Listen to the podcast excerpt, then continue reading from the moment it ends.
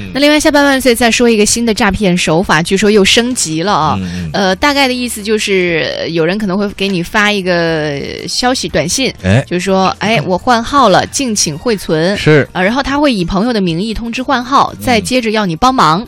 这是近段时间向广东、福建等地的市民反映的遭遇新型换号骗术。被嗯骗子嗯假冒自己给手机里的联系人去发短信，说自己换了新号码，然后行骗被假冒者的朋友和亲戚。所以现在警方也是提醒啊，这个其实仍然是属于冒充熟人的一个电信诈骗，嗯但是手法相对来说升级了，就是他是通过非法的渠道去获得大家的手机通讯资料，然后冒充事主向手机里的联系人进行诈骗。是这个事儿还挺多见的。原来那个好像我们经常会碰到，说我换号了，请你记一下而已。嗯，但是你都会记。但只要你记下了之后，他是不是以后就会拿他这个被骗子的这个他原来这个手机号码给你打电话，然后你可能就会慢慢慢慢有什么其他的一些后续的那种东西出现哦，了。我倒是没遇到过。哦，这话不能这么早说呀。那个以后也不想遇到。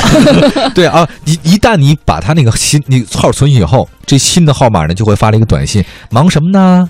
哎，有事请你帮忙哎。哎，有的还会发送那种恶意的木马程序的短信、QQ 消息，比如说、哦呃什么孩子成绩单给你看一下，你点这个链接。另外有可能会什么发，哎，你看这是我们同学聚会的照片，你还记得吗？你点开里都在里面。这这些骗子真的很走，人情。然后还有说这是我的结婚请呃结婚请帖，哦，这个我一般都会删掉。然后说来点开啊看一下，结果你一点击，这个其实是木马链接，所以接下来你的就是病毒在你的手机后台就不断的传播，特别对，别讨厌。谁想让我红包，我就把他拉黑。嗯 对，哎，你没发现前段我我觉得这事儿远吗？真不远。嗯原来我一个朋友，他的一个同事啊，那段时间给孩子小升初啊，都忙坏了，忙疯了，就各种测试的占坑班呐、这个培训班啊，那个证书什么的。有一天，他短信上接了一条短信，说那个什么什么，类似于小孩那种呃什么考试消息，或者说那种信息来了，他毫不犹豫的就打开，那肯定啊。然后就回复，后来差点被骗走钱。就那段时间他都忙疯了，就是为了自己孩子上学呀、这种各种事情都已经是没有，就是他很难判断能力是真是假了。结果那时候骗子经过他那个暗号，也不知道怎么怎么地啊，就说你这孩子的什么成成绩通知单、学校的什么什么信息、嗯排位信息或者类似这种的，他立刻就打开。